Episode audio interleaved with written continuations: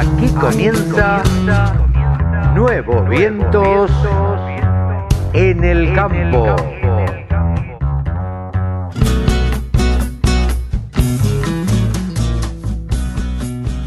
Hola, hola, hola, ¿cómo le van mis amigos? ¿Cómo andan? Aquí estamos una vez más en Nuevos Vientos. En el campo, Carlitos. Por la radio del campo. Sí, señora, estamos con mi amigo Cevita Nini. ¿Cómo estás, Cevita, después de esta semana complicada que te tocó pasar? Una semana movida, tuve una semana movida, sí. Tuve la desgracia de que mi papá finalmente, este, después de haber tenido un infarto, falleció y, bueno, acá estamos. Pero hay que seguir laburando, hay que seguir para adelante, que es la manera de honrarlo también, ¿no? Por supuesto, por supuesto. Un homenaje a, Jorge y una oración para él también, porque, porque, porque era un tipo como vos, andariego, eh, muy querido, y, muy curioso sobre todas las cosas y, muy y muy laburante. Así que nada, eh, el, saludo al cielo para él y, nada, y a seguir, la vida, la vida sigue, se evita y hay que seguir laburando, lamentablemente o por suerte. Dios nos da esa posibilidad de seguir trabajando, por suerte. Tenemos un programón, te cuento, Sevita. Qué bueno. Tenemos un programón. Eh, vamos a charlar con Pablo Adriani que nos va a contar de los mercados de esta semana, qué es lo que pasó. Mónica Ortolani nos va a contar un poquito de la realidad que se está viviendo en Junín y en Vigán, este, y analizando un poco desde su óptica y su mirada de contadora y de coach. Con Rode McLean, el hijo de Roderick, al cual le mandamos un saludo también, vamos a hablar de deporte, lo que dejó esta semana y lo que nos espera para el fin de semana y la semana que viene, que empieza la Copa América. Sí, y está el partido de la selección argentina. Exactamente, en Brasil, cosa que no debió haberse jugado a mi criterio en Brasil. Pero bueno. debería jugarse en martes, pero no debería jugarse en ningún lado. Yo creo que no debería jugarse, pero bueno, esa es una opinión absolutamente particular. Eh, Totalmente. Vamos a charlar con Hernán Satorre. Hernán ah. Satorre es eh, de Amplificagro. Ellos se dedican a armar grupos de WhatsApp y tratar de amplificar las noticias del agro y analizar política y socialmente las cosas que suceden y las cosas que le importan y le interesan al productor agropecuario. Pueden buscar Amplificagro. Súper interesante eso. ¿eh? Muy, muy interesante. interesante. Muy interesante, muy interesante y muy lindo. Y hablamos también con Alfredo Paseiro en representación del Consejo Agroindustrial Argentino, que estuvieron reunidos el día eh, miércoles con el presidente de la Nación. Y nos va a contar, eh, a ver, esto arrancó con el tema carnes, eh, pero no se sabe cómo va a terminar, no se sabe cómo, con esta suspensión de las exportaciones de carne, eh, qué sé yo, no se sabe cómo, cómo va a terminar todo esto, porque me parece que esta medida que tomó la mesa de enlace, no sé cuál es tu opinión, Sevita, pero me parece que no sirve para nada. Lo hemos hablado un poco la semana pasada, no sé si te acordás. Sí, sí. Pero sinceramente yo también siento que, que, no, no, no, no es algo que, que, haga ningún tipo de ruido. Eh, me parece que el, campo está un poco atado, porque está atado y, la única manera en la que el campo puede demostrarle al Estado que está haciendo las cosas mal eh, demora más o menos tres años. Porque cuando se va a dar cuenta que esta eh, acción realmente está mal llevada adelante y cuando el efecto que, el productor va teniendo sobre su, su ganadería, y le está pagando mal la ganadería, va a empezar a vender los animales antes, no le sirve este, el, engorde, se va a empezar a desprender. Es lo que pasa hoy con que vemos con el tema de la lechería. ¿Cuántos años lleva de, de malos tratos la lechería? Y hoy miramos los tambos y decimos, uh, viste, hay mil tambos menos, no sé cuántos tambos menos. Bueno, pero esto no viene de ahora, no es nuevo, no es una cosa que pasó acá. no, sin duda. Sin duda.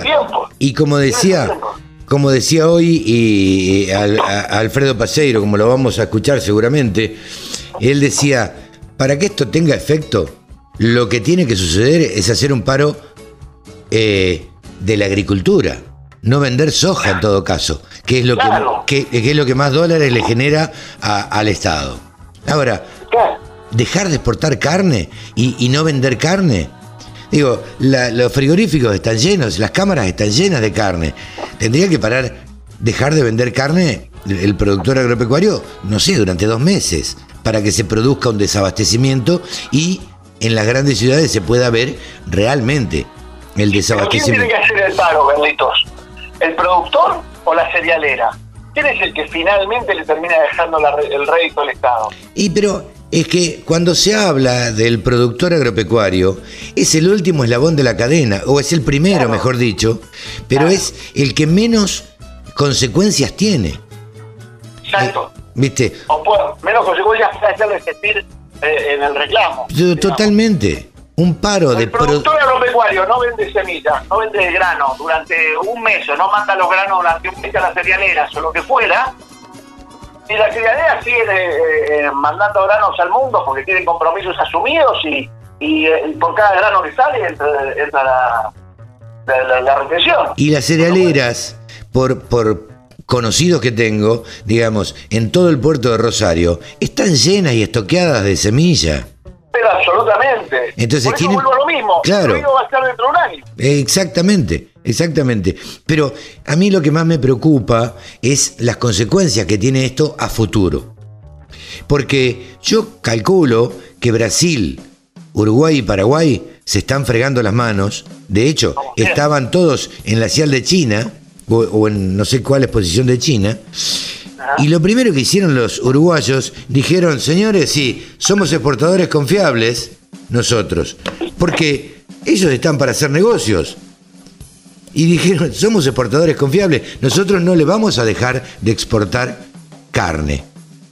Claro, Entonces ganan mercados y nosotros no solamente perdemos en la no exportación, sino perdemos porque perdemos mercados también. Al perder mercados y, convertirnos en oferentes poco confiables, bueno, después quien nos compre, Asia, Rusia, China, Bélgica o Holanda o España, nos van a decir, sí, es que tu carne vale un poquito menos. No, pero sí, tu carne vale un poquito menos porque, porque no sé si me la vas a mandar. Claro, por desconfianza. Claro. Entonces, Ahí es donde perdemos, ahí es donde dejamos de ser competidores y competitivos a nivel mundial. Pero bueno, es el país que nos toca eh, y, hay que enfrentarlo. Lamentablemente, eh, como decíamos con Alfredo Paseiro eh, en la nota que le hacíamos, uno no se puede pelear con el gobierno porque entre el gobierno y los productores agropecuarios sabemos quién gana si, si, si, si existe una pelea. Entonces, claro. Bueno, alguna vez ganaron los productores agropecuarios, pero, sí, pero en general, ahí no fue, ahí yo me voy a permitir una licencia, ahí no fue el campo el que ganó la luz. No. Fue el pueblo que apoyó el campo. Totalmente. El pueblo, el campo solito. No, por eso. El campo solo no, lamentablemente no, no sirve. Y lamentablemente, o por suerte, o, son así, eh, el gobierno eh, ha creado un relato en contra del campo bueno, que lo sigue y ellos están este, convencidos de eso. Y bueno, este, hay, una, hay una porción de gente que les cree y cree que todo lo del campo eh, son, este, son terratenientes. Pero bueno, nada, Cevita, como noticias importantes eh, para, para comentar el triunfo de Nicolás Pino en la rural también, ¿no? Es una noticia interesante. Yo tengo un gran aprecio por Daniel Peregrina. Este, pero bueno, ahora hay un nuevo presidente de Sociedad Rural. Daniel hizo una, una, una buena presidencia en su momento, eh, marcada por la pandemia, ¿no? Sí, claro, claro. Y, y ahora, bueno, además le tocó eh, asumir en su momento porque... Eh, Echeverre se iba al ministerio. El ministro, entonces el medio que él tuvo que agarrar el, eh, eh, al toro, como dicen los, los artistas. Agarró medio una papa eh, caliente. y, bueno, bastante bien. Y ahora, este, por primera vez o por segunda vez, en realidad, o por segunda vez de forma repetida, van a elecciones. Sí. Y esta vez las elecciones que el año que la anterior oportunidad perdió este, la oposición, esta, esta vuelta la gana. Este, y si le toca a Nicolás Pino, bueno. Nicolás Pino y Marcos Pereda, presidente y vicepresidente. Vamos a tratar de hablar con, con él. Estaban ocupados esta semana también, así que este, vamos a hablar seguramente con más tranquilidad la semana que viene. A ver cuáles son las opiniones y qué piensan hacer frente al gobierno, porque convengamos también que la Sociedad Rural Argentina es una de las pocas entidades que representa el campo y que no integra el Consejo Agroindustrial Argentino. Eso me gustaría preguntarle a Nicolás Pino a ver si ellos se van a integrar al Consejo Agroindustrial. Pero bueno, será, quedará para, para más adelante. Cevita, ¿te parece que... Sí, sí, creo que es una linda pregunta para hacerle. Me quedé con, eso, con eso. Es una linda pregunta para saber para dónde apunta la nueva política social. Exactamente. Cevita, ¿te parece que arranquemos? Claro que sí, mi amigo, vamos adelante. Muy bien, vamos adelante. Así arrancamos con todo. Nuevos vientos. En el campo, Carlitos.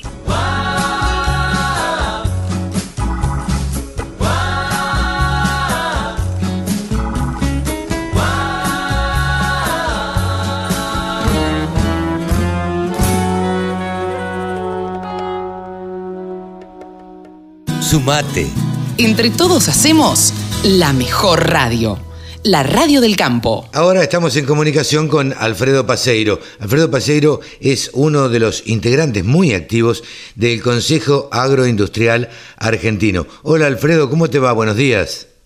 Carlos, buen día, ¿cómo estás? Gracias por llamar. No, por favor, gracias a vos por atendernos. Y lo que queríamos consultarte básicamente, sin robarte mucho tiempo, es estas últimas semanas ha habido, además de la conferencia de prensa que participaste junto al presidente del Consejo Agroindustrial, em, eh, además de esa conferencia de prensa que dieron para, para los periodistas y demás, estuvieron reunidos con el presidente, eh, o por lo menos con los equipos. Contanos en qué situación está, porque lo que más preocupa es este cierre a las exportaciones de carne, que es lo que también supongo que están charlando ustedes en este último tiempo con el gobierno.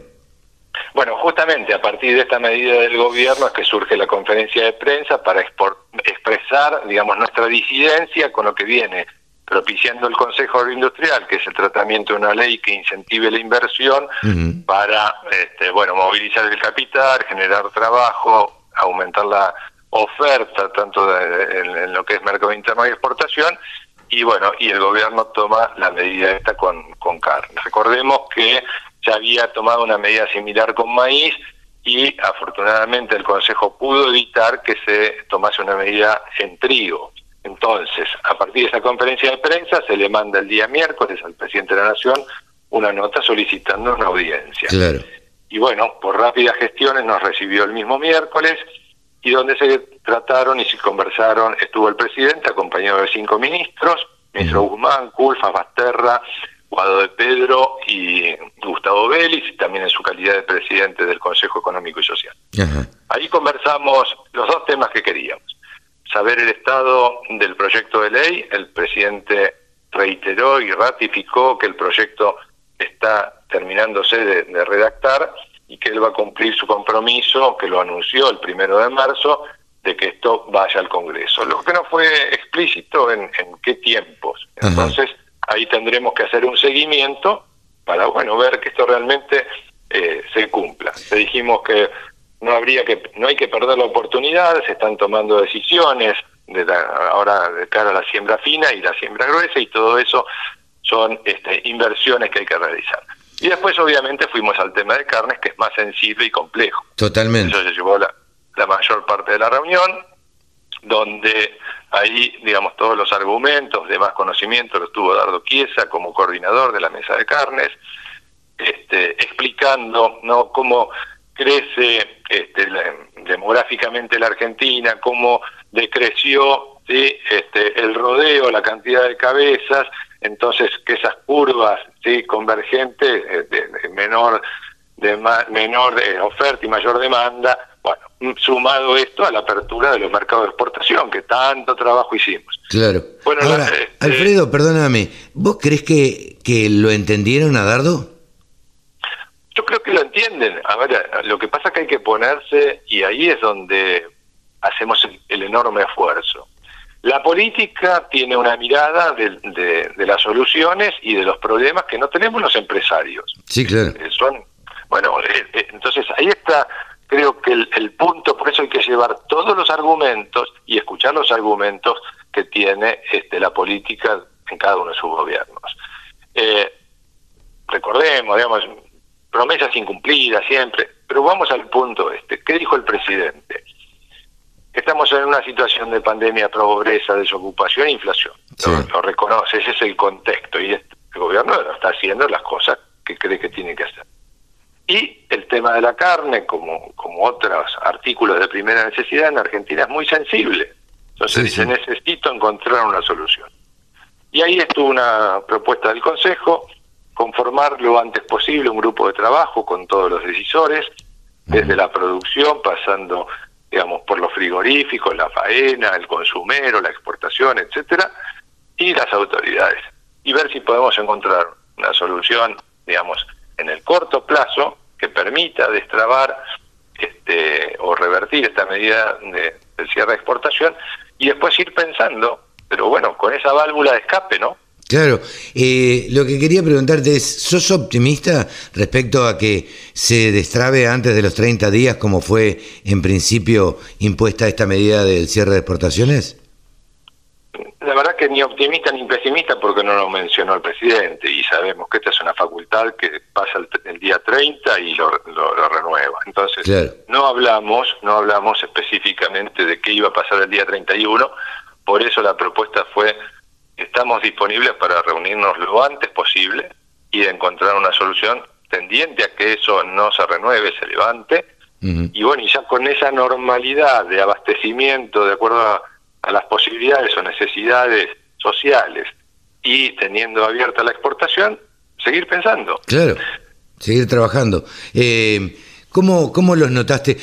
Te, pregunto esto porque uno no tiene acceso a reunirse con el presidente ni con los ministros tampoco, mucho menos en este contexto de pandemia. Eh, ustedes, vos puntualmente, tuviste la oportunidad de verle la cara y mirarlo cara a cara al presidente y a los ministros. ¿Qué detectás? ¿Por qué uno percibe determinadas cosas?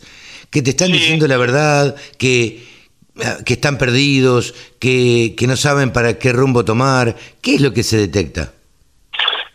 No, la verdad que quiero ser eh, respetuoso en la apreciación porque como vos decís, yo tampoco me reúno todos los días con un presidente y cinco ministros. Entonces, Desde, desde ese lugar, este, respeto las investiduras. ¿sí?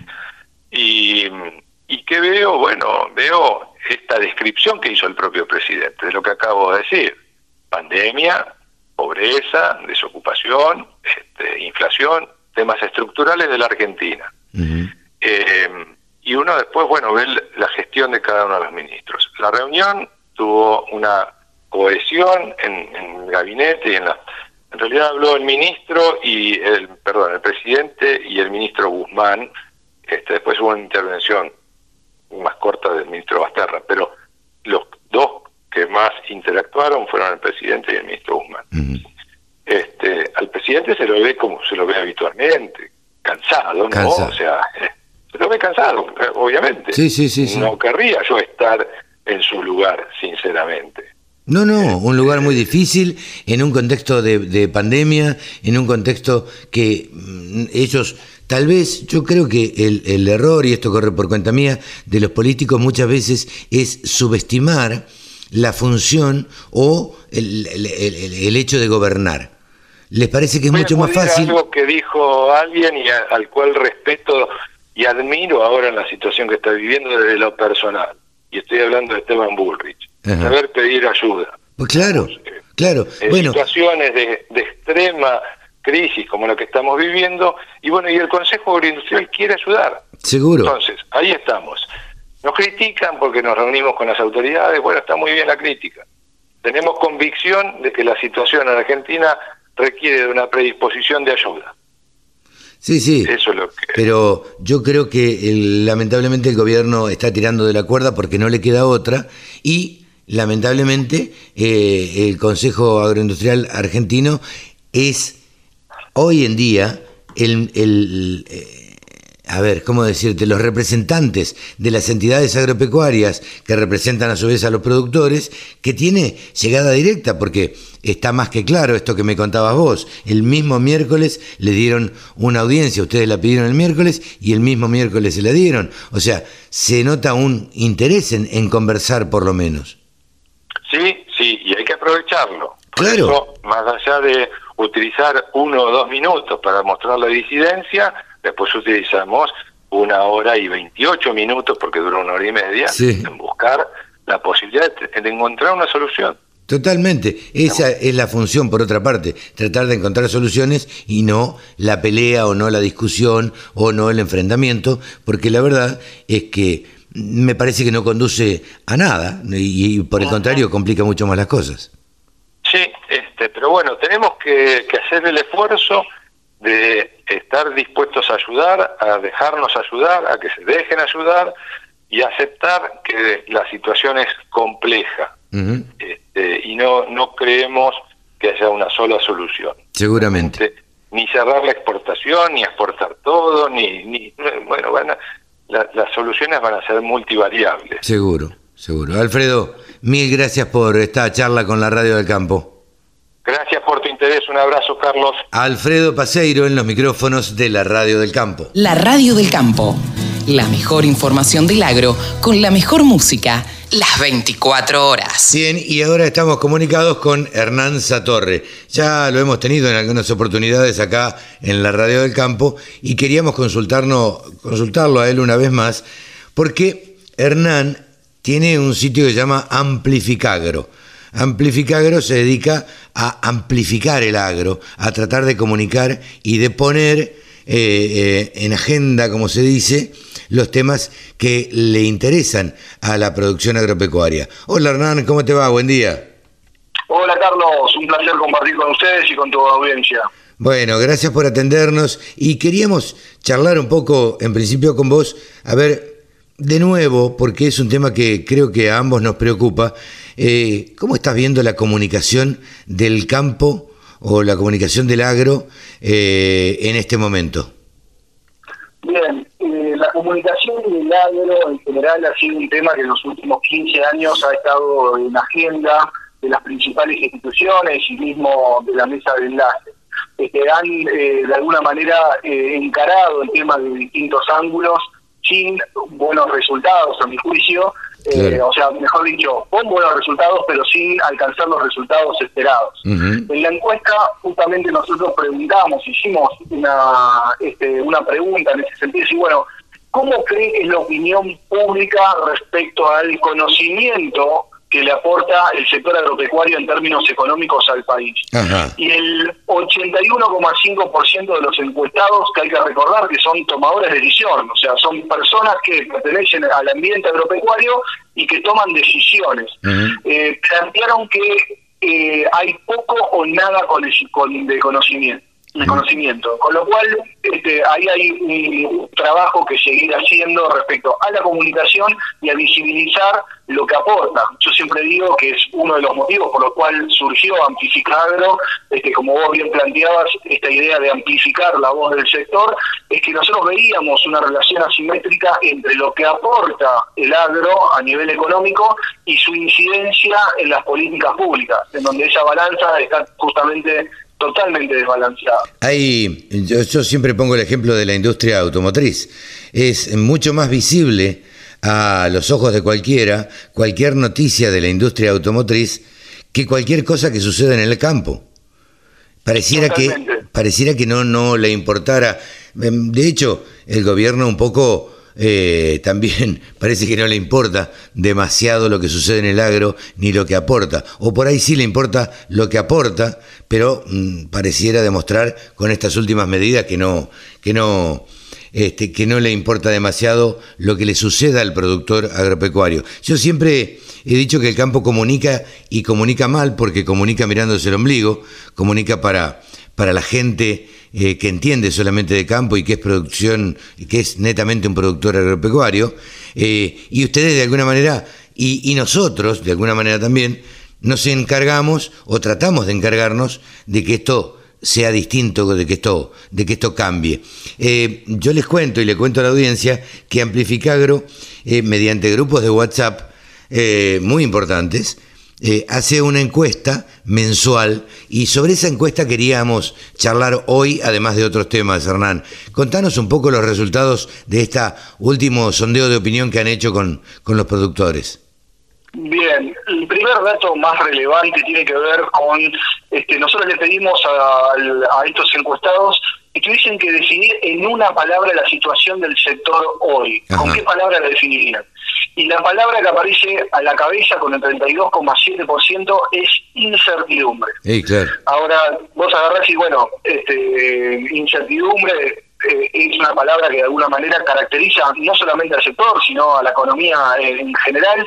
Eh, ¿Qué otras palabras hay? Bueno, aparecen palabras como preocupante, inestable, eh, complicada, mala, desastre, desazón, pésima, riesgo, regular. Y un análisis que no figura en el estudio que nosotros hemos realizado es categorizar las palabras entre las que tienen connotación positiva y las que tienen connotación negativa, para ver cuántos aspectos positivos había y qué porcentaje de aspectos eh, negativos había.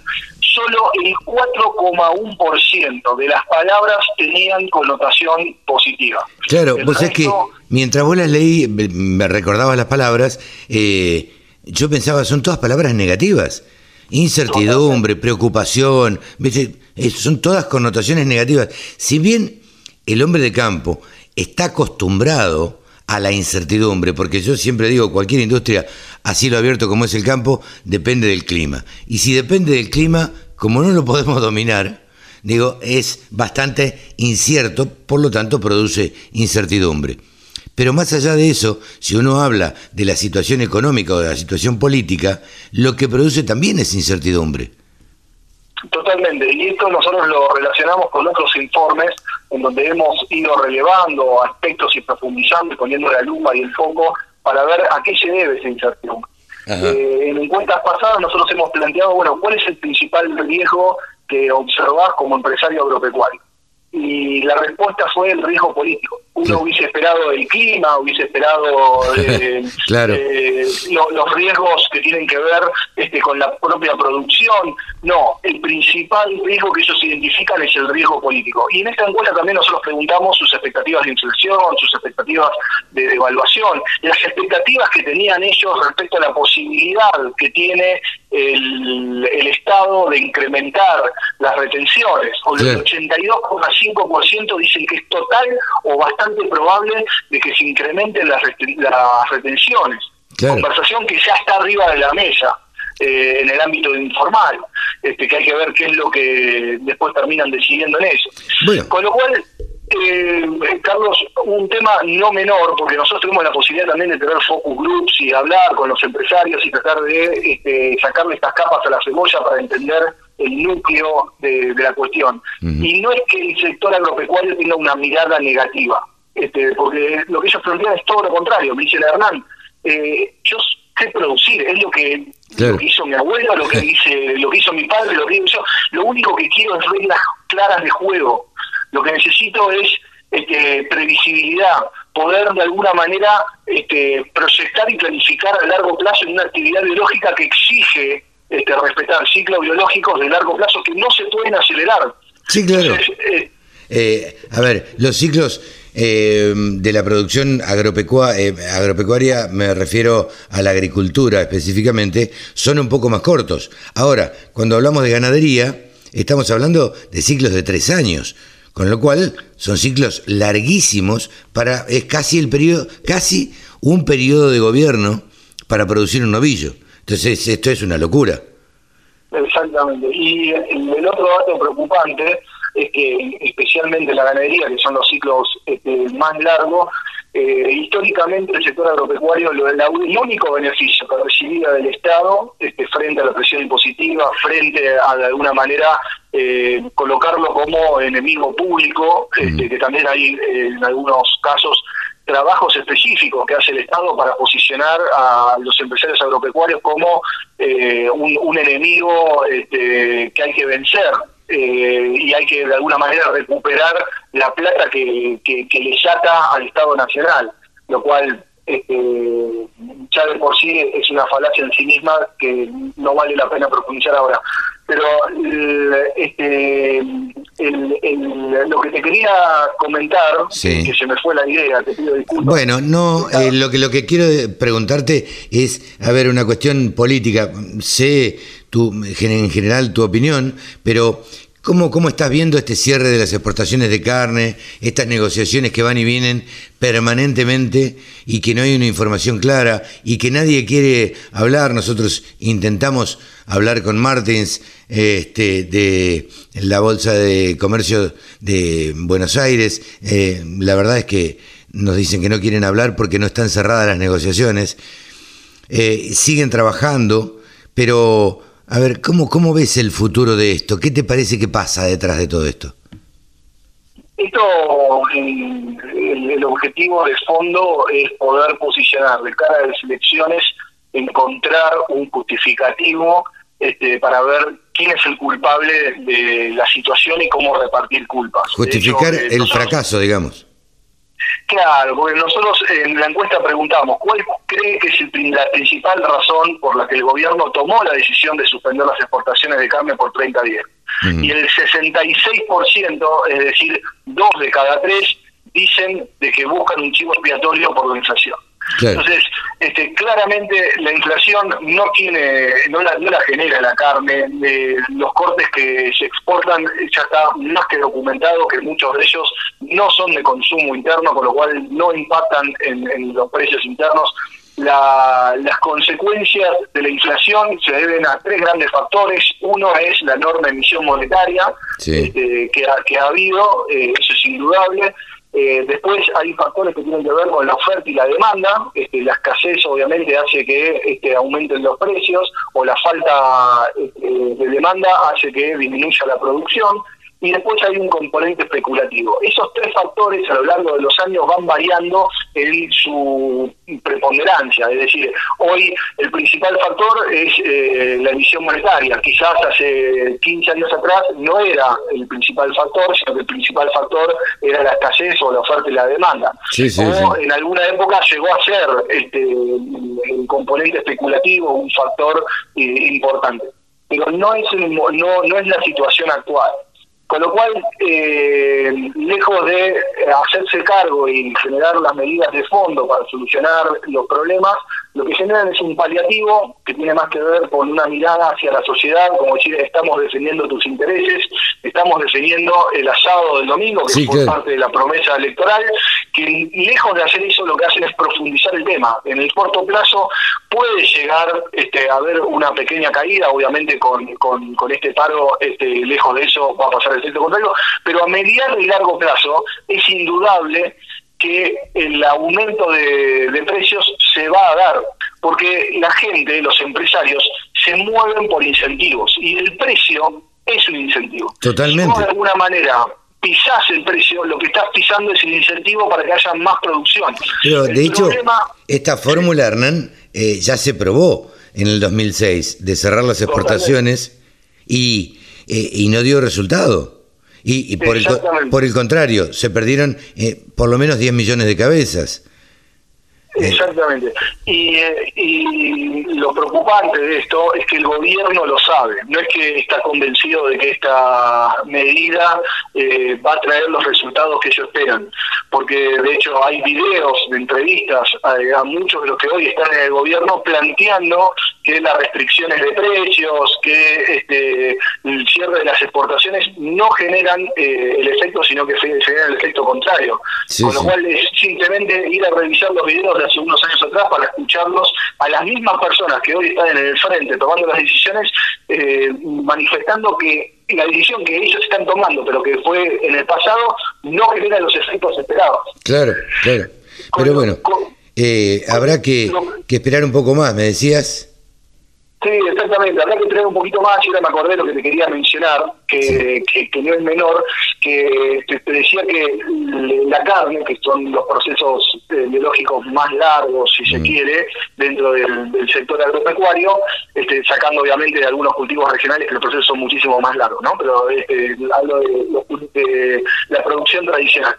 Este, la carne exige de alguna manera una financiación. Lo único que podía esperar el, el sector agropecuario es que el tener tasas reales negativas y poder financiarse en pesos para este, generar eh, algún beneficio vía licuación de, de- de pasivos especulando con este, el, el tipo de cambio y, y- y la inflación. Eso, lamentablemente, este, esta campaña no se va a dar. Este, yo tengo la posibilidad también de hablar con este gerente de, de bancos. De, entidades, exactamente, entidades financieras.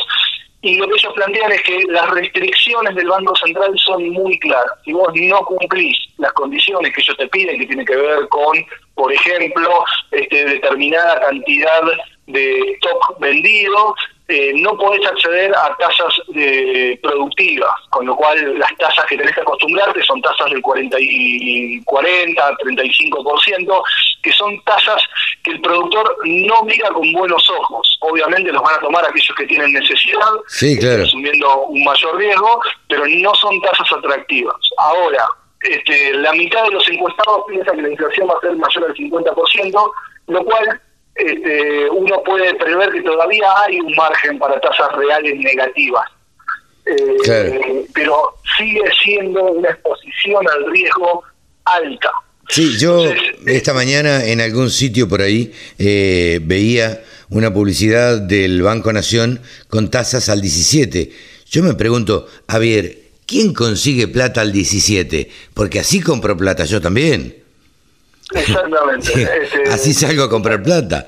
Eh, esas tasas están pensadas eh, para las microempresas eh, que en definitiva no pueden acceder porque justamente este, estas microempresas no tienen los equipos administrativos para poder tener las carpetas en orden y poder presentar la información, con lo cual le proponen un crédito a agentes económicos que no lo pueden absorber y las empresas que sí necesitan absorberlo, que sí tienen de alguna manera la estructura administrativa y los papeles en orden este, para presentarle la carpeta a los bancos y poder acceder con las ventas este, post balance, con los últimos dos o tres balances y toda la información que, solicitan los bancos, no pueden acceder a esa tasas. No, este, esto es un agravante más al ecosistema que estamos viendo de la campaña 21-22, ¿no? Ni hablar del aumento de costos, que ya lo vemos reflejado en este, los aumentos de los arrendamientos. Los aumentos de los arrendamientos, los, los aumentos de los combustibles,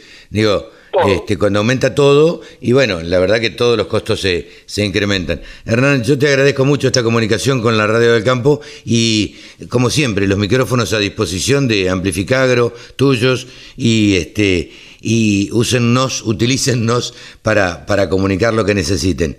Gracias, Hernán. Buenísimo. Gracias, Carlos. Saludos a toda la audiencia y un placer como siempre. Un gran abrazo. Hernán Satorre de Amplificagro, aquí en los micrófonos de la Radio del Campo. Todas las noticias, toda la información. La radiodelcampo.com. Ustedes saben que Javier Lauría es uno de los periodistas que se ha dedicado, casi por decir el único, que se ha dedicado últimamente a los ovinos. Nadie le daba bolilla al ovino en la Argentina. Es más, podríamos decir casi que el gobierno tampoco, pero él se dedicó pacientemente y empezó a estudiar el tema de los ovinos. Trabaja en Canal Rural con la gente de Guarino y es columnista de la radio del campo, o por lo menos así pretendemos que lo sea. Javier Lauría, ¿cómo te va, Javi? Carlitos, muy buenos días, qué placer saludarte, ¿cómo estás? Bien, bien, por suerte, un gusto tenerte como siempre y en principio te digo, porque sé que estás trabajando un montón y a destajo con el tema de las charlas, que esas charlas que se llaman emio, entre mates y ovinos. Así es, así es. Contame, contame de esas charlas. ¿Cuándo arrancan? ¿Por dónde las puedo ver? ¿Cómo, cómo son? Bueno, las charlas, en esto es una jornada compacta de tres horas con diez disertantes. Eh, va a ser el martes 8 de junio a las 18 horas, así ah. que dentro de tres días. Claro, ya no más. Sábado, domingo, lunes, martes, tres días. Claro. a las 18 horas va a ser por delsector.com. Ajá. o sea, si te suscribís puedes acceder a algunos beneficios y demás, eh, que son muy, muy interesantes. No puedo decir las marcas, no, pero, son firmas que dan beneficios. Y lo interesante de esto es que es la primera de varias.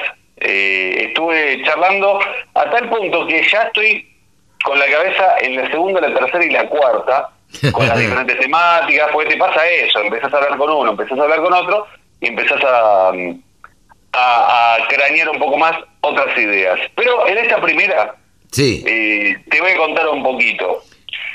Un tema que es imperioso tratar, el cordero pesado, porque es la solución para el problema que se habla de la falta de abastecimiento para nuestro país y también para la exportación. En, ¿Por qué eh, digo falta de abastecimiento? Sí. En Maipú, en Maipú le decíamos un borrego. Claro, bueno, eh, ahí hay un tema. Eh, muchos caracterizan al borrego por la dentición. Básicamente el borrego es de un año para arriba. Sí. Pero eh, conceptualmente ahora para una cuestión de estándar, o sea, para poder estandarizar, le llaman cordero pesado al animal que está por encima de los 25 kilos, o sea, 12 kilos limpio, por encima de los 25 kilos en pie, le llaman cordero pesado y cuando pasa el año ya se considera borrego. Ajá. Ahí ese sería. El capón es el animal capado, Sí, claro. básicamente. Sí, sí, sí. Este, que hay, un- hay una cuestión que, que es muy interesante que vamos a hablar en algún momento para más adelante sobre eh, qué hacer, si hacer capón, si hacer retajo o mantenerlo eh, el animal sin capar ni nada, sin intervención de ningún estilo y eh, que crezca pero manteniéndolo alejado de las hembras. Otro día lo vamos a charlar ese tema Ah, porque es muy interesante. es un tema interesante porque estaríamos eh, comiendo una carne tal vez un poco más dura. No lo sé, no quiero que me lo desarrolles ahora. Eh, lo, eh, lo prometemos para otro día. Por Pero, supuesto. pero serían, sería el equivalente serían al mes. al carnerito. Claro, el equivalente al mes eh, de los vacunos, Claro. macho entero joven. Al macho entero Bueno, joven. Iría por ese lado porque aprovechás las hormonas para su crecimiento. Claro. Eso lo vamos a tratar otro día. Mirá qué bien. Ahora, Qué interesante. ahora, eso a mí me, me llama mucho la atención y es algo que quiero profundizar. Lo que pasa es que no hay muchos expertos acá en el país ah, sobre ese tema. Pero ya veremos. Ahora, si, o sea, eso del cordero pesado precoz lo vamos a charlar con Néstor Franz desde Córdoba, un Bien. experto en la materia. Bien. De- después, calidad de carne. Vos querés comer una carne rica, querés un, un trabajo bueno, que el marmoreo sea equilibrado, que cada raza tenga su desarrollo en función de sus cualidades. Y eso lo vamos a charlar con Florencia Torimicoli, ingeniera zootecnista, que es eh, casi que la tengo como adoptada para cada una de las charlas, porque la verdad que tengo mucha afinidad. Eh, en algún momento ella me contó que quería ser locutora y capaz que el día de mañana podemos decir que tenemos una colega. Claro. Vamos a motivarla por ese lado también. Totalmente, totalmente. Eh, así que vamos a hablar con ella sobre calidad de carne. Después, gastronomía. Vos me dijiste la otra vez fuiste a San Telmo, pero no te fuiste a visitar al Baquiano, o sea, al restaurante El Baquiano, donde lo encontrás a Fernando Rivarola. Claro. Fernando Rivarola es el titular del Baquiano, el cofundador, Sí. y también de, tra- de, mm, de un estilo más informal que es trashumante, que es como un comida al paso, y con él vamos a hablar de gastronomía. Bien, bien. Una programación espectacular. Sí, a, a mí la verdad que me entusiasma mucho. O sea, ya quiero que sea martes. Claro. Todo coordinado por vos, organizado por la gente, o por vos y por la gente de eh, Guareno Producciones, ¿no? Así es, así es. Bueno, la verdad que el mayor de los de los éxitos, Javi, eh, Gracias, eh, que lo que lo hagan muy lindo, que les salga bárbaro, ahí estaremos. Eh, repetimos el día y la hora. Por supuesto, el martes 8 de junio a las 18 horas.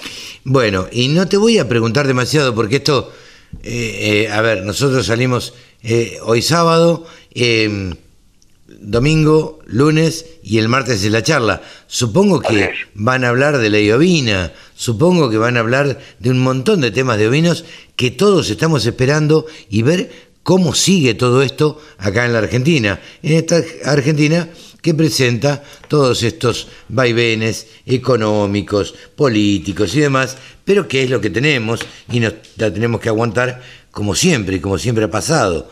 Con lo cual, me parece que hay temas políticos para hablar, o no temas políticos, sino temas que en algún punto rozan con lo político, porque eh, la promulgación de una ley eh, tiene que ver también con lo político, y, y la ley ovina no deja de ser una ley, digo que van a tener, tener que ser tratada por los políticos. Exactamente. Esperemos que, que avancen por ese tema. Te tiro una frutillita de postre sin decirte, sin alerta de spoiler. A ver, Eh, vamos a tener novedades sobre el mercado de cañuelas para los ovinos. mercado de Cañuelas. A ver, recordemos que el mercado de Liniers se muda a Cañuelas. Así es. ¿Eh? ¿Se muda cuándo a Cañuelas? Eh, se estima julio, agosto, más agosto que julio ¿De este año? de este año. Caramba, qué rápido que pasó todo. Debe haber sido el tema de la pandemia, que se nos pasó tan rápido. Pero, En realidad se, se se- se estipulaba en noviembre del año pasado, se fue estirando, se fue estirando y ahora este, Bueno. estamos casi un año más tarde, ocho meses más tarde. le decimos a toda la gente que ya no va, va a dejar de ser el mercado de Liniers. Exactamente. Claro. Pero va a ser un centro formador de precios. Por eso, eh, pero va a ser el mercado de. Cañuelas. Tal cual, tal cual, ahí en Ruta 6. Y, y va a haber, vos decís que va a haber novedades de ovinos ahí en el mercado de Cañuelas. Y ya lo hemos, o lo, lo charlamos permanentemente con los directores y esto es una de las sorpresas, porque tengo algunas, eh, algunas cositas más, pero es una de las sorpresas que vamos a tener sobre la información al respecto. No te puedo decir para cuándo. No me digas que va a haber remates y que va a ser de alguna manera también un centro formador de precios de ovinos. ¿Sabes por qué? Porque el único lugar donde tenemos precios de ovinos es en Canal Rural y en la radio del campo. Vamos con los precios, ¿te parece, Javi? Esta semana en los mercados de lanas australianos se trabajó con una oferta de 38.600 fardos, de los cuales se comercializó el 92%. Recordemos que al cierre del periodo anterior se habían inscrito para estos días 41.400 fardos. Por un lado, China mantiene la puja firme y tiene esa predilección por lotes de lanas finas, superfinas y ultrafinas y también entran en juego cada vez más compradores europeos y de India. De esta forma se activa más la puja y dio mejoras para estas categorías. No así cuando estamos hablando de 22 micras hacia arriba.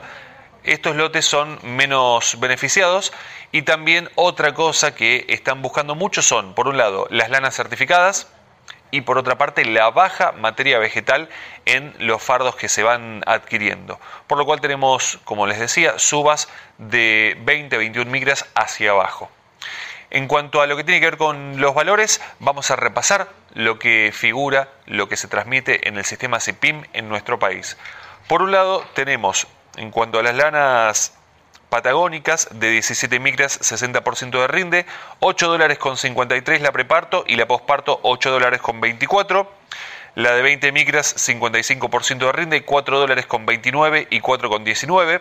24 micras y media, 60% de rinde, 3 dólares con 8 centavos y 3 dólares con 4 centavos la posparto. Y la de 27 micras, ya estamos hablando de una cruza patagónica, 55% de rinde, 1 dólar con 77. Pasamos a lanas eh, no patagónicas. Acá tenemos de 20 micras, lana merino, 60% de rinde, menos del 3% de materia vegetal, 4 dólares con 73. Del 3 al 5%, 4 dólares y medio. Y del 5 al 7%, 3 dólares con 87. 22 micras, 60% de rinde, 4 dólares con 5 centavos. Esto es para menos del 3% de materia vegetal. Pasamos del 3 al 5% de materia vegetal, 3 dólares con 85. Y del 5 al 7%, 3 dólares con 31. Vamos ahora con una lana Corriel de 27 micras, 60% de rinde en zona provincia de Buenos Aires, 1 dólar con 83. Nos vamos hacia litoral, lana Corriel de 28 micras y media, 68% de rinde, 1 dólar con 55. Y otro descenso para las lanas Romney en provincia de Buenos Aires de 32 micras, 60% de rinde al peine, 89 centavos de dólar. Para la semana próxima se espera una oferta, al menos hasta ahora hay inscriptos 38.700 fardos. Pasamos a lo que tiene que ver con carne ovina en nuestro país. Por un lado se está notando que hay demanda en lo que es el norte de Patagonia y hay búsqueda, hay necesidad por cordero liviano, cordero pesado y no se encuentra por eso una suba muy interesante en los valores que vamos a ver reflejados. Y en cuanto a lo que es el sur de Patagonia, específicamente ya nos vamos al polo carnicero de nuestro país, a Santa Cruz, ya prácticamente dan por finalizada toda la oferta y ya están esperando para el inicio de la próxima temporada dentro de un par de meses.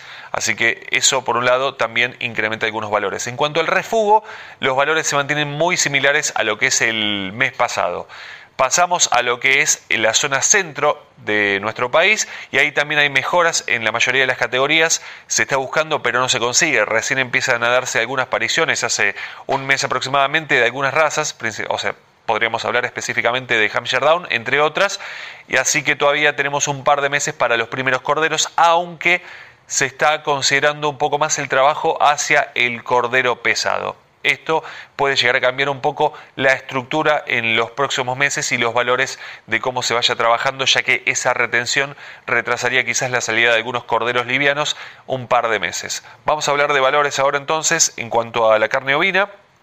En región patagónica tenemos el adulto de 230 a 250 pesos el kilo, el cordero liviano 320 a 400, el cordero pesado 290 a 350 y el refugo 2300 a 2500. Esto puede ser por cabeza, tanto para invernada, tanto para invernada como para faena y todo esto es al productor sin IVA, puerta del frigorífico. Pasamos a la región pampeana con el adulto de 180 a 200 pesos el kilo, el cordero liviano de 300 a 350, el pesado 240 a 290 y el refugo 100 a 135, todo esto al productor sin IVA puerta del frigorífico. Aprovecho la ocasión para invitarlos a las jornadas, a las charlas EMIO que vamos a llevar a cabo el próximo martes 8 de junio a las 18 horas. Los invito a suscribirse ya que vamos a tener tres horas de charlas sobre ovinos con 10 disertantes que van a abrir la cabeza con muchas ideas. Así que los invito www.delsector.com, ahí se pueden suscribir. Yo soy Javi Lauría y les agradezco muchísimo que estén ahí del otro lado. Hasta la próxima. Con un solo clic descarga la aplicación La Radio del Campo. Después, solo tenés que ponerte a escuchar tu radio. Mónica Ortolani saben todos ustedes que es la titular de tonicaonline.com.ar y desde su plataforma ella dicta cursos y asesora empresas. Y estamos en comunicación, como lo hacemos cada 15 días, para analizar un poquito la realidad que nos toca vivir. Hola Moni, ¿cómo estás? Hola, ¿qué tal, Carlos? ¿Cómo estás? Un gusto como siempre. Igualmente. Con vos y tu audiencia. igualmente, igualmente. Sabemos que estás en Vigán. ¿Cómo andan las cosas por ahí? Y la verdad que llegué a estar casi a, la norte. Acá por está muy lindo. Eh, sabes que es una zona también eh, bendecida, mi querido, mi querido Vigán, con tierras, bueno, eh, muy fértiles y bueno, una del grito del corto también, eh, y es un poco también lo que me atraviesa. Eh, y, y, bueno, en un pueblo muy especial que no lo divide la vía, entonces ese espíritu colaborativo y cooperativo, ¿no es cierto?, que se ve en los pueblos. Qué bueno es. En el cual, bueno, uno mame y por eso digo, bueno, me ocupo de los dos grandes nutrientes, digamos, de la actividad que son las personas en, en su hacer en equipo y colaborativo y que al campo le vaya mejor. Y son dos cuestiones que hacen a mi ser y hacer eh, que bueno, que, que, los he mamado acá, desde mi tierra, Santa Cecina. Moni, ¿cómo, eh, ¿cómo estás analizando esta situación de incertidumbre, podríamos decir, que se ve en la ganadería? Yo sé que vos no, no, te especializás de alguna manera en la ganadería, sino mucho más en la agricultura, pero creo que esto que está sucediendo con el cierre de exportaciones, independientemente de todo, me parece que también a los agricultores los atraviesa, ¿no? Totalmente, totalmente, porque por supuesto que lo que el productor eh, agrícola específico produce eh, lo consumen eh, lo, consumen quienes están engordando, quien, eh, quienes crían animales. Yo lo que creo, eso también lo que nos deja de experiencia es la importancia de hacer los reclamos en red, ¿no? Porque eh, los frigoríficos también empezaron a correr con el gobierno solo, sin, el, sin el productor, y, y tienen que hacer los reclamos y las propuestas más en red, porque lo que afecta a uno le afecta al otro. Totalmente. Entonces, eh, yo creo que ahí está el tema. Entonces, primero fue, los frigoríficos solos acordar con el gobierno, al principio, ¿te acordás que les daban más cortes, más baratos? Claro, el consorcio ABC básicamente, todo, todo el conglomerado exportador fueron y negociaron con el gobierno eh, otorga- entregarle eh, algunos cortes para que se vendiera carne barata. Finalmente, Claro, pero pero fueron solos. pero fueron solos, claro, no fueron con la producción. Entonces, eh, la producción ganadera o, o la producción de carnes, digamos, está integrada por la producción eh, propiamente dicha, que es el productor agropecuario, y los frigoríficos y los exportadores.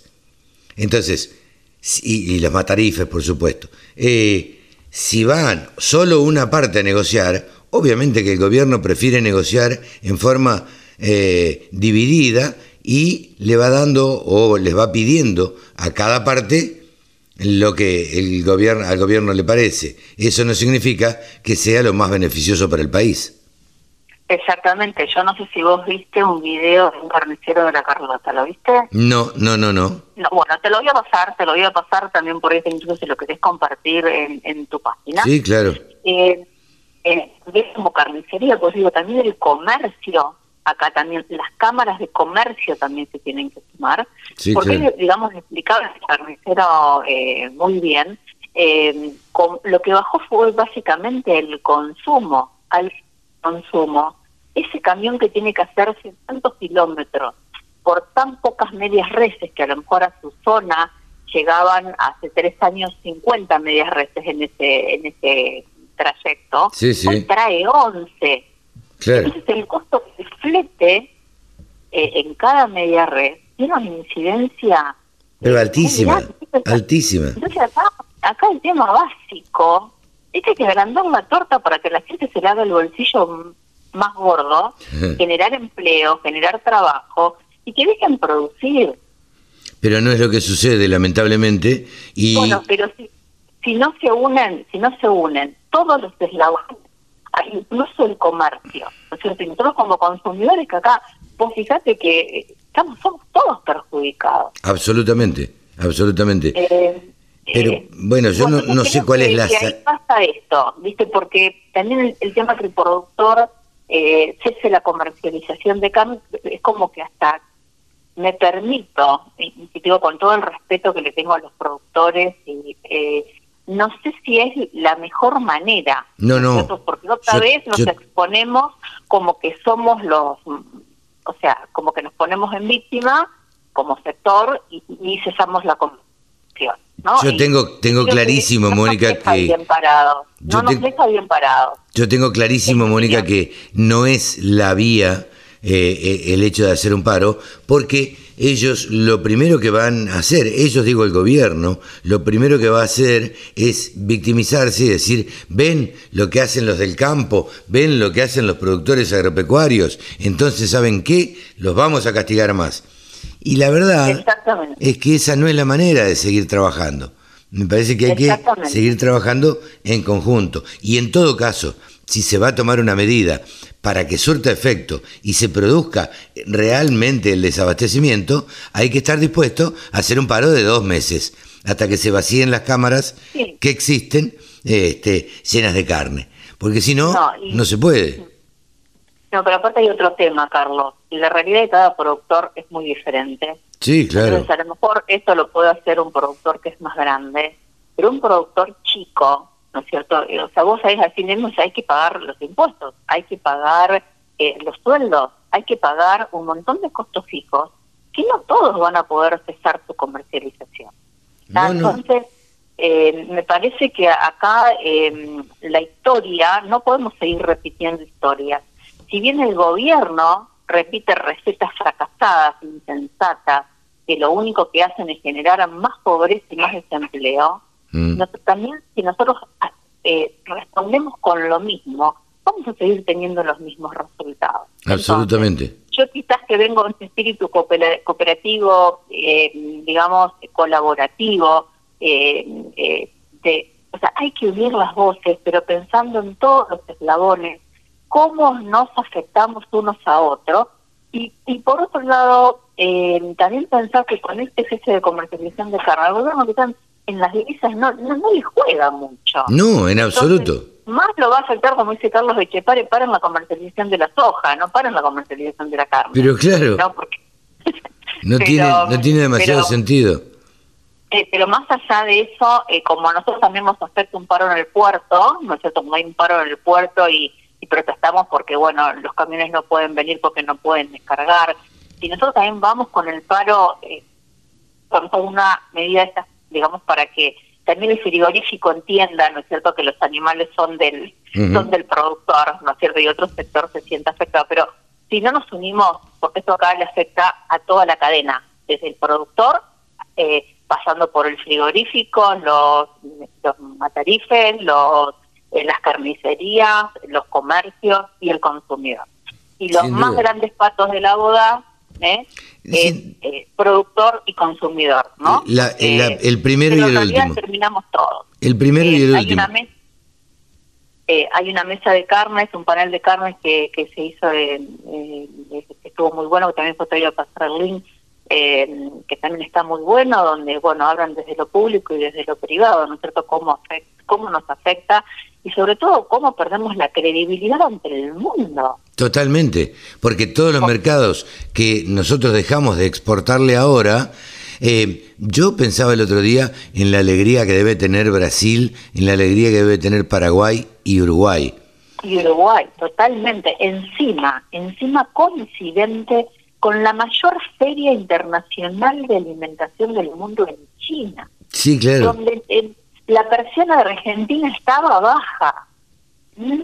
Porque, ¿qué iba a hacer? ¿Qué iban a ir si, no- si, si está para Ojalá recapaciten y quizás, si se las exportaciones dentro, bueno, de, de por lo menos en un plazo de 30 días, digamos que ya podamos salvar las papas, ¿no es cierto? Sí, sí. Pero ya se resiente, Pero- digamos, es como cuando arrugas un, rompes un papel, por más que vos lo vuelvas a unir, esto no nos va a salir gratis, No, más vale. eh, no nos va a salir gratis. No, no, Eh, porque pe- perdemos credibilidad, no somos proveedores confiables, por lo tanto, eh, no nos van a pagar el precio que pretendemos por nuestra producción y además mm, probablemente le compren al vecino, que el vecino sí le cumple. Entonces, Exactamente. entonces eso es lo que uno lo que uno quiere transmitir, pero pareciera que el gobierno no no se quiere enterar o no se entera de esto o no se da cuenta o no se quiere dar cuenta o directamente quiere hacer una maldad o hacer daño, ¿viste? Bueno, por eso creo que también es muy importante la unión de los voces de los privados, pero que también lo puedan comunicar en sus intendencias, en sus gobernaciones. Ya sabes que hay algunos gobernadores eh, que, que- que, digamos, que han tenido el coraje de decir, bueno, esta no es una decisión acertada. ¿no? Claro. Eh, pero bueno, eh, creo que acá es muy importante la comunicación eh, público-privado y unir voces. Y, Sin duda. eh, y, no hacer más de lo mismo. Eh, así que bueno, yo los invito, que justo estoy desde mi tierra, bueno, que han logrado eh, cambios cuando se unieron, ¿no? Moni, te pregunto, ¿estuviste dando unas charlas? Sí, súper feliz. Contame, en contame. bolsa- en la Bolsa de Cereales de Córdoba, eh, bueno, fueron más de 35 participantes asistentes, eh, con comentarios, bueno, muy lindos, la verdad que muy contenta, un poco mi misión es por compartirles, eh, bueno, en, en todo mi camino, ¿no? Que siempre estuve en la agroindustria y en el sector financiero y siempre lo que me motivó es cómo generarles soluciones financieras para que puedan comprar sus insumos. Así que bueno, comentarios muy lindos que los pueden ver en, en- en mis redes. Bien. Eh, donde básicamente yo trato de brindarles herramientas prácticas que, que les sirvan con ejemplos. Eh, así que bueno, estas capacitaciones yo también las doy dentro de las empresas, también para sus clientes, para sus equipos comerciales, financieros, ¿no es cierto?, sus productores agropecuarios, en rurales. eh, eh, también voy a estar en el Consejo Profesional de Ciencias Económicas de la provincia de Santa Fe, Ah, mira, mira qué interesante. con los contadores bueno, el, el mes que viene, donde también, digamos, hacerles ver, eh, no hacerles ver, ¿no? O sea, eh, encontrar las oportunidades que también que tienen los profesionales en ciencias económicas en cómo podemos hacer, cómo podemos estar haciendo una diferencia en la gestión de las empresas agropecuarias. Bien. Eh, para una mejor gestión, porque bueno, los números son más finos y porque tenemos muchas amenazas que no dependen de nosotros, entonces tenemos que trabajar mucho más, ¿no? Eh, con la cola de la- en la silla, mirando números e integrando miradas Claro. productivas, fiscales, y económica financiera. Bien. Eh, así que bueno, muy, muy feliz y me honra estar en la Bolsa de Cereales de Córdoba. una qué bueno, qué bueno. tan prestigiosa, así que muy, muy feliz y sobre todo eh, eh, que haya sido, bueno, productivo para, para los asistentes por sus comentarios tan, tan lindos. Totalmente.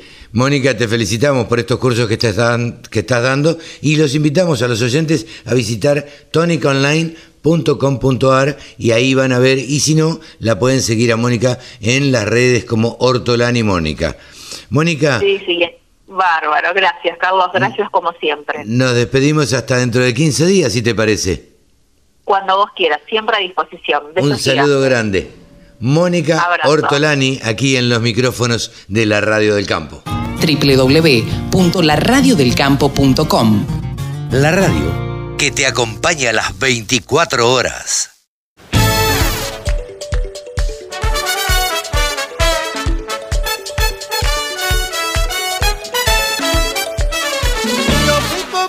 mil veces Pa' que me abrieras la puerta tu amor en lo que se mira. Ay, Rosalía. Y a veces le da sordera. Ay, Rosalía. Y pa' parar en un monte. Allá por la serranía. Y me vestí de naranjo. Al no tener compañía. Que todas las flores me acompañaban. Los grillos y los naranjales. Por más que busco no encuentro. Porque lo malo Oye niña. Dímelo pronto, Rosalía. Dímelo pronto. Tengo un conuco de arco iris bajo el arroyo de caricias, trigo y verdura. Para deleitarme en una nube de levadura y que tú me quieres. Rosalia, dímelo pronto. Que te entristeces sin mí, Rosalia, dímelo pronto. Que mi cariño te quema. Rosalia, dímelo pronto. Sin ti soy un alma en pena. Rosalia, dímelo pronto.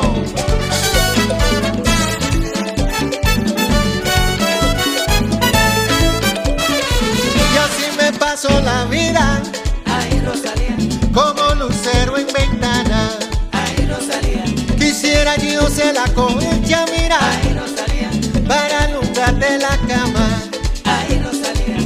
pa' parar en un monte. Allá por la serranía. Y me vestí de naranjo. Al no tener compañía. Que todas las flores me acompañaban. Los grillos y los naranjales. Por más que busco no encuentro. Porque lo mando raro. Oye, niña. Dímelo pronto, Rosalía. Dímelo pronto conuco de arco iris bajo el arroyo. Voy a sembrarlo de caricias, trigo y verdura. Para en una nube de levadura y que tú me quieres. Rosalia, dímelo pronto. Que te entristeces sin mi Rosalia, dímelo pronto. Que mi cariño te quema. Rosalia, dímelo pronto. Sin ti soy un alma en pena. Rosalia,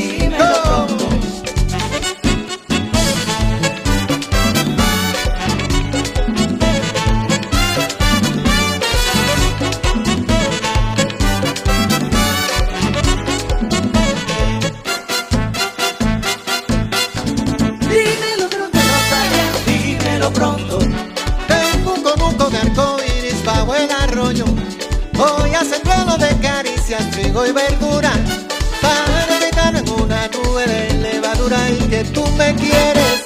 Rosalia, dímelo pronto. Que te entristeces sin mí, Rosalia, dímelo pronto. Que mi cariño te quema. Rosalia, dímelo pronto. Sin ti soy un alma en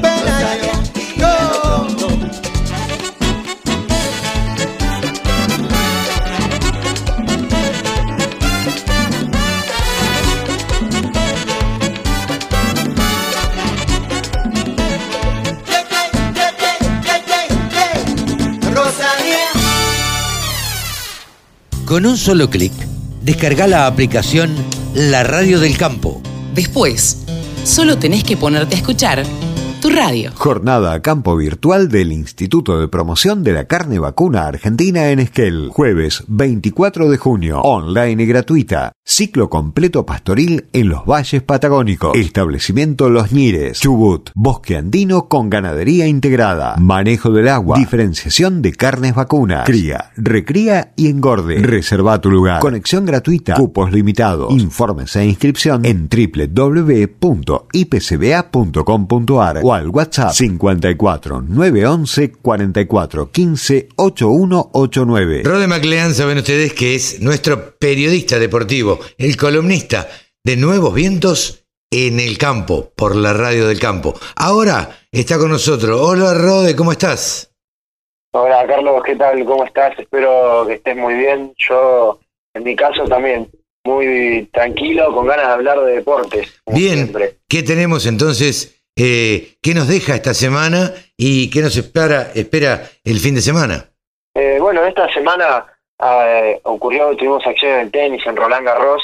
Eh, Diego Schwartzman venció al serbio Alhaz Bedene en tres sets, 6-4, 6-2, 6-4. Eh, Schwartzman que parece pareció que arrancó motivado, Roland Garros, y bueno, obviamente esperamos que, que le vaya bien.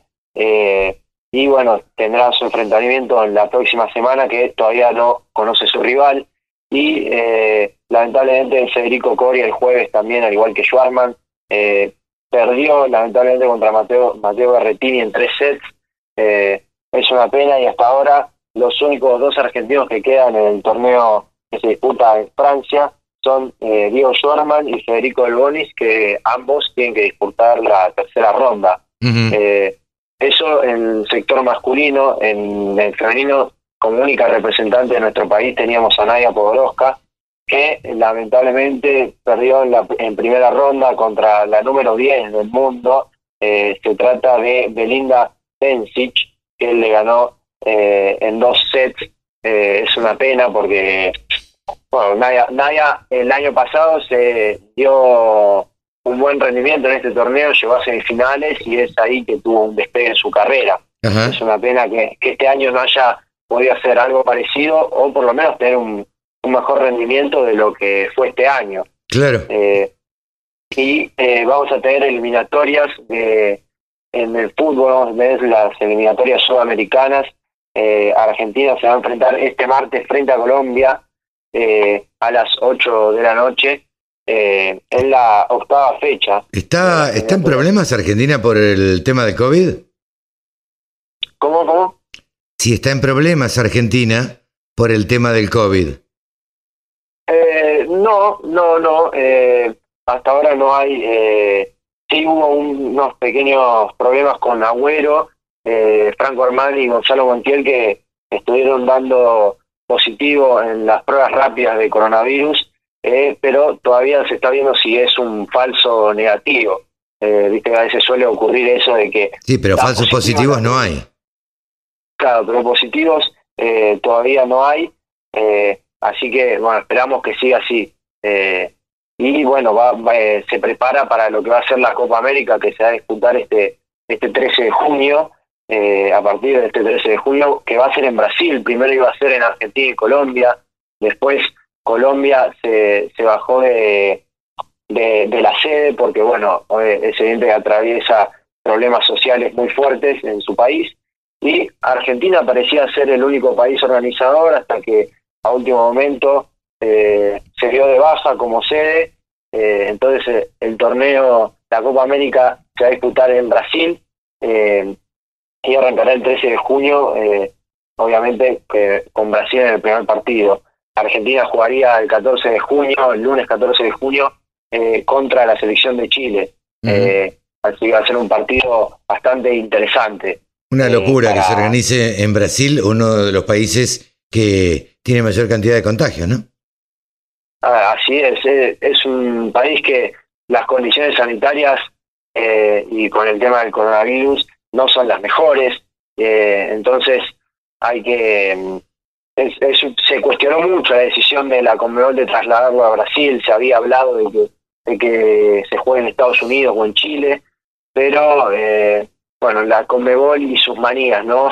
nunca, nunca nos dan cierta seguridad de por qué qué, qué, qué requerimientos utilizan para elegir, qué eh, no, no se Sí, sabe. en definitiva, ¿qué, Eh, qué- qué criterios utiliza para elegir, no? Me parece ¿qué que es únicamente la plata. Sí, Este, únicamente la, cuestión económica es lo que les importa. Pero bueno, eh, eh, ¿qué historia nos trajiste para hoy, Rodé? y, y bueno, como, como contaba detrás de, de cámaras o detrás De micrófono, fuera de micrófono. fuera del micrófono, exactamente. como se acerca la Copa América, la otra vez hablamos de, Diego Armando Maradona, esta vez vamos a hablar de, un jugador de la selección argentina, pero esta es de Gabriel Batistuta. El gran Bati. El gran Bati, el, el conocido Bati que eh, es un jugador, fue un jugadorazo sin duda de Argentina, un gran goleador, eh, un jugador que empezó en Newell's Old Boys de Rosario en la temporada del año 1988, eh, con gran eh, número de goleadores. un dato interesante, hizo 354 goles en 633 partidos disputados en toda su carrera. Eh, cabe destacar que, que durante varias, varias temporadas, varios años, fue el máximo goleador de la selección argentina, eh, con 54 goles, hasta que lo, lo superó Lionel Messi, que en la actualidad tiene, tiene 71, 71 tantos. Eh, pasó por equipos como River y Boca, pasó en los, dos equipos del, del Superclásico, jugó en la Fiorentina, en donde es un absoluto ídolo, eh, es, es, historia pura en la Fiorentina, eh, la otra vez hablábamos de Maradona en el Napoli, bueno, Batistuta eh, en la Fiorentina, es sin duda impresionante la influencia que, que tuvo Bati, estuvo más de siete temporadas, eh, y eh, todas seguidas, no, no tuvo un paso cortado. También jugó en otros equipos de Italia como lo fueron la Roma, eh, que jugó unas tres temporadas, y el Inter de Milán también jugó una, una sola temporada. Después se retiró en el fútbol catarí cuando, cuando jugó para el Al Arabi de, de ese país, de Qatar. Eh, en, la, en la selección consiguió dos Copas Américas, eh, en, eh, en 1991 y en 1993. Y, y cabe destacar que en 1991 en, la, en esa Copa América fue el goleador, hizo seis goles en seis partidos, eh, y en 1993 solo hizo tres goles eh, en los seis partidos que disputó, pero los, hizo dos goles muy importantes, que fueron los de la final contra, contra México, que ganamos por 2 a 1. Sin dudas, un jugador muy influyente eh, y bueno, que fue participó del último torneo que tiene nuestra selección nacional a nivel futbolístico. Sí, sí, eh, claro. Que fue esa Copa América en el 93. Eh, Eso fue espectacular. La verdad que el, goleador que fue Bati es fuera de serie y lo lindo que jugaba, ¿no? Lo vistoso que era. Sí, totalmente, con una, una potencia impresionante y, y bueno, la definición obviamente lo mejor que era lo mejor que tenía. Eh, conquistó varios campeonatos, conquistó el campeonato de primera división con River, eh, ascendió eh, de la Serie B a la Serie A con, con la Fiorentina, ganó una Supercopa de Italia también con la Fiorentina, una Copa de Italia, y con Roma ganó la Serie A y la Supercopa de Italia sin dudas muy influyente a los equipos que, fue y eh, grandes distinciones individuales como el máximo goleador de la Copa América en 1991 eh, y una, un, también que se mostraba como muy buena persona, siempre eh, ha destacado su, su humildad frente a las distintas personas. Me, me, acuerdo en un programa televisivo que él decía que en su casa no tenía ninguna foto de, él con sus medallas o no tenía colgado sus trofeos. Eh, y eso quizás eh, para algunos le llame la atención a una persona que fue tan exitosa eh, e influyente en, el, en un deporte como es el fútbol, con, con lo que cuesta llegar. Sin dudas cabe destacarlo como una buena parte del ser humano de Batistuta. Sí, un gesto, un gesto, un gran gesto. Bien, Rode, hemos recordado a Bati y hemos dado un pantallazo de lo que será, lo que fue la semana pasada y de lo que va a ser la semana próxima. Gracias y te esperamos la semana que viene. ¿Te parece? Total, totalmente. nos estaremos viendo la semana que viene con otro perfil y con mucha información sobre el deporte. Buen fin de semana. Rode McLean ha pasado por los micrófonos de la radio del campo. Jornada a campo virtual del Instituto de Promoción de la Carne Vacuna Argentina en Esquel. Jueves 24 de junio. Online y gratuita. Ciclo completo pastoril en los valles patagónicos. Establecimiento Los Ñires. Chubut. Bosque andino con ganadería integrada. Manejo del agua. Diferenciación de carnes vacunas. Cría, recría y engorde. Reserva tu lugar. Conexión gratuita. Cupos limitados. Informes e inscripción en www.ipcba.com.ar o al WhatsApp 54 911 44 15 8189. Agricultura, ganadería, semillas, razas, precios, tecnología. Toda la información en la radiodelcampo.com. El gurú de los periodistas agropecuarios que analizan los mercados se llama Pablo Adriani, escribe en La Nación y además es consultor de empresas, analiza todos los mercados y sabe todos los detalles de los porqué de las subas y las bajas de los mercados de cereales. Y por supuesto lo tenemos en la radio del campo también. Hola Pablo, ¿cómo te va? Buen día. Buen día Carlos, ¿cómo andás? ¿Bien? Pero muy bien, por suerte, acá trabajando un poquito, tratando de ponerle el pecho a las balas, como quien dice, porque bueno, ha sido una semana movidita, digo, el Consejo Agroindustrial Argentino ha tenido bastante trabajo, eh, nosotros tenemos la palabra de Alfredo Paseiro hoy, eh, que nos contó los pormenores de, o nos va a contar, mejor dicho, los pormenores de la reunión que tuvieron el miércoles con el presidente de la Nación. Así que, nada. información de primera mano. Sí, sí, yo creo que eh, todo lo que suscitó el tema del cierre de exportaciones de carne también influye a todo el sector agropecuario pero independientemente de eso, creo que lo que le afectaría al gobierno es un paro de agricultores y no de ganaderos. Pero esta es una opinión bastante particular. Eh, creo que, dejar de exportar carne eh, es más una medida que toma el gobierno en represalia de los productores agropecuarios o de la exportación o de los frigoríficos o de lo que sea. Eh, sabiendo que no pierde demasiados dólares eh, por ahí. Yo no sé cuál es tu, tu opinión al respecto, Pablo, y me gustaría.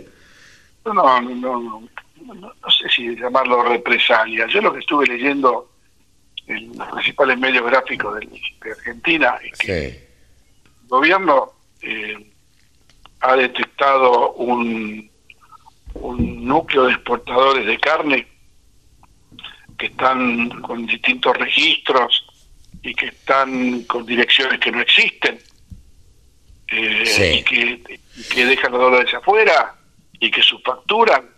Eh, y esto salió publicado en, un medio importante, como que uno de los exportadores de, carne que estaba inscrito tenía dirección en la Villa 1114. Entonces yo claro.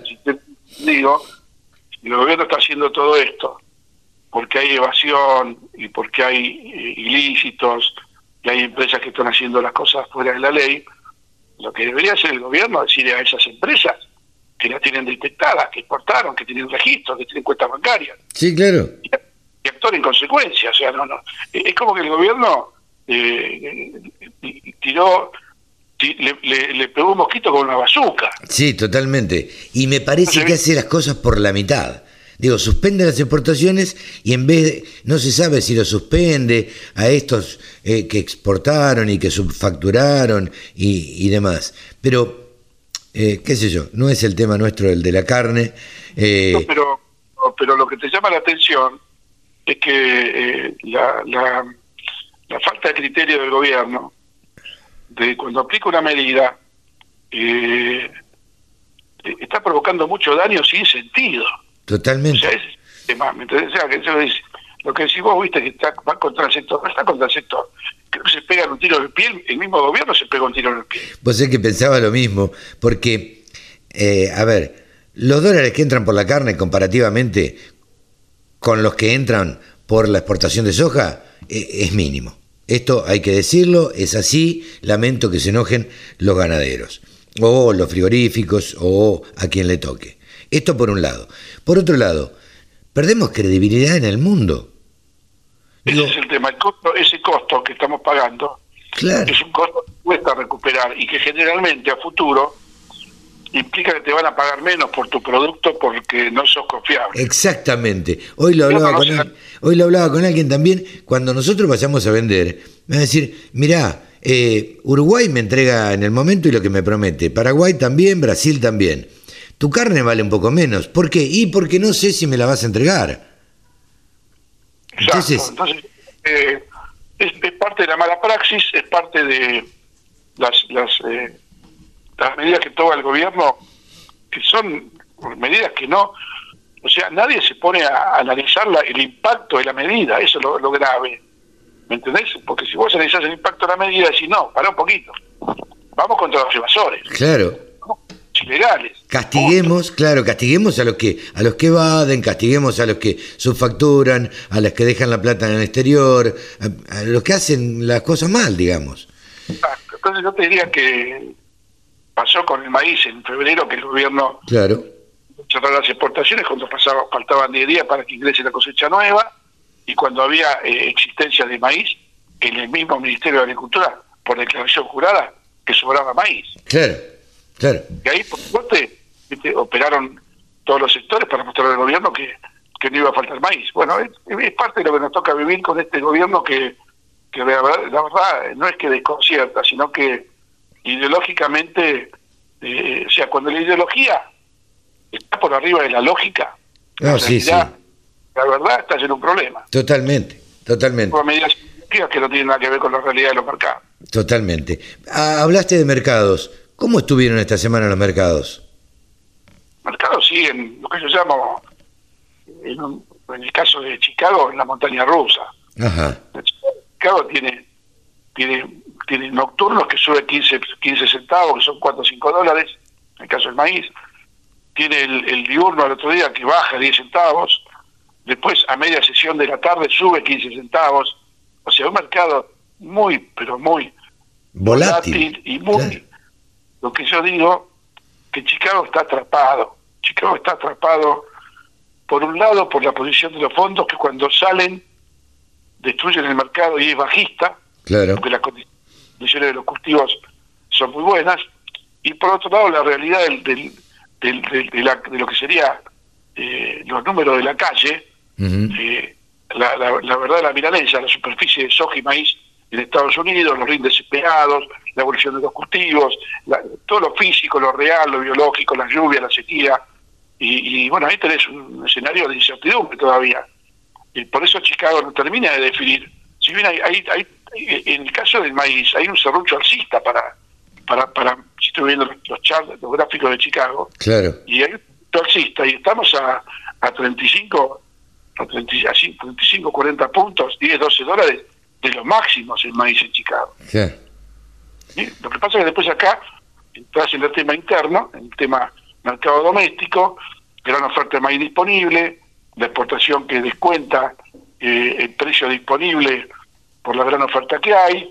Entonces eh, tenemos un escenario que el maíz eh, giró en baja en una semana, tocando nuevos mínimos en 209 dólares. Ajá. Eh, yo creo que puede ser que se recupere, no, no, no soy tan bajista para maíz, o sea, como que no nos olvidemos que el maíz valía, valía 250 dólares hace un mes y medio, y ahora vale 210, Claro.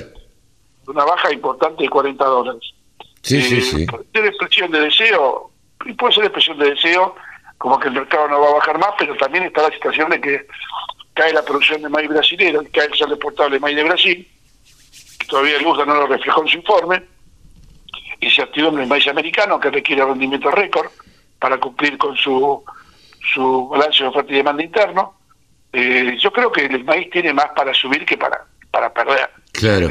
Me acordé de vos en la semana cuando leí alguna noticia donde se dice que eh, sería récord este año la campaña de girasol de superficie. Digo, ¿nos habrán escuchado eh, en la radio del campo de tanto, habla, tanto que hablamos de, de girasol? Sí, lo que hablamos de girasol, para recordarle a la gente que nos está escuchando, es que, y lo dije yo con firma y nombre y apellido, Sí, sí, sí. que arriba de 500 dólares vendan todo el girasol. Todo, había que liquidar todo. Pero bueno, bueno, ¿vos sabés cuánto vale el girasol disponible esta semana? no, 350 dólares. 350, 150 menos prácticamente. Es una fortuna, es una fortuna. Claro, Carlos. claro, claro, claro. Los productores que no vendieron maíz a 500 son irracionales, son, son suicidas, son, la verdad, eh, son no, no ven, eh, están en otra realidad. Sí, sí, sí. Son Sí, más alto la historia de Girasol. sí o, o- o los puede la ambición, ¿viste? pero la ambición de, de sin, sin fundamentos. Si vos tenés indicadores, analistas, Claro. informes, uno escribe, Sí. que te están diciendo no, que el girasol, eh, así como subió, porque subió el aceite, va a bajar porque va, va a bajar el aceite. Pero lo advertiste, lo advertiste vos en estos micrófonos y probablemente lo hayas puesto en otros medios también. Digo, eh, vos estabas viendo la baja del aceite a futuro y la lógica indicaba que el girasol bajara. Era lógica Claro. y así sucedió.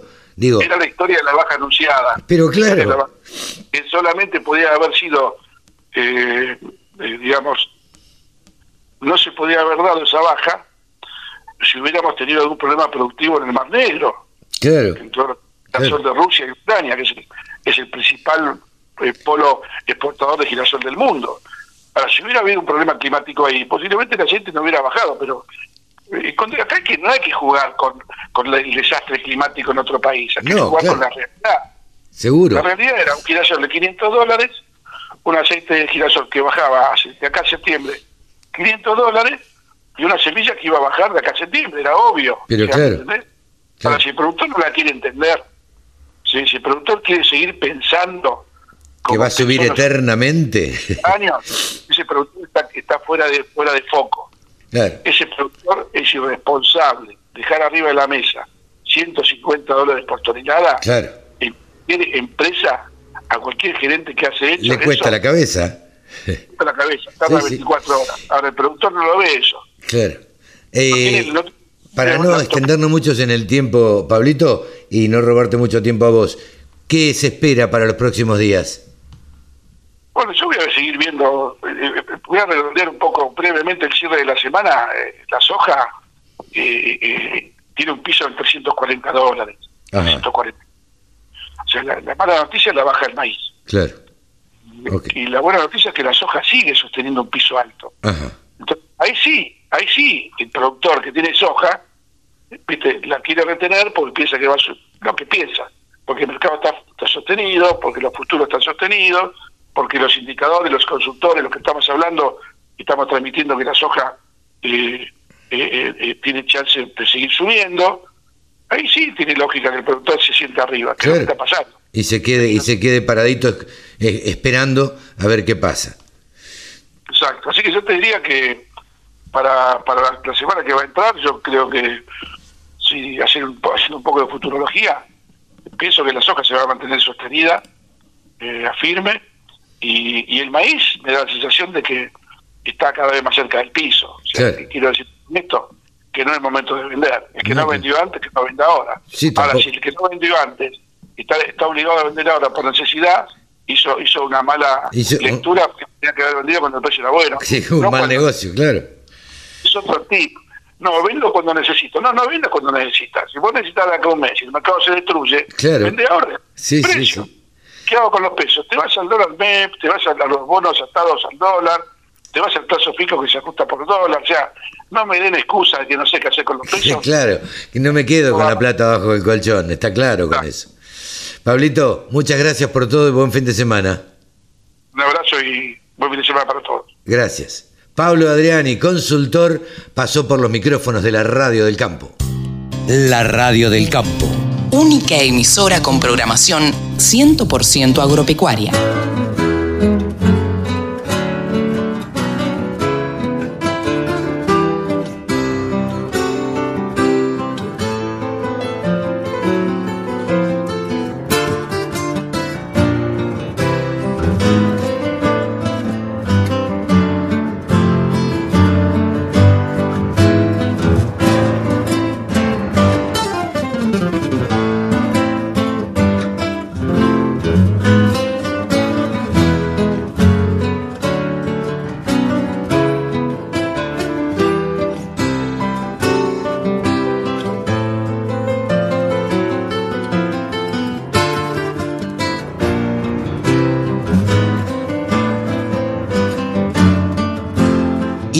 Hemos llegado a una edición más de Nuevos Vientos en el Campo, por la radio del campo. Acá en la radio del campo, Carlito. Sí, señor, Cevita, nos despedimos hasta la semana que viene, ¿te parece?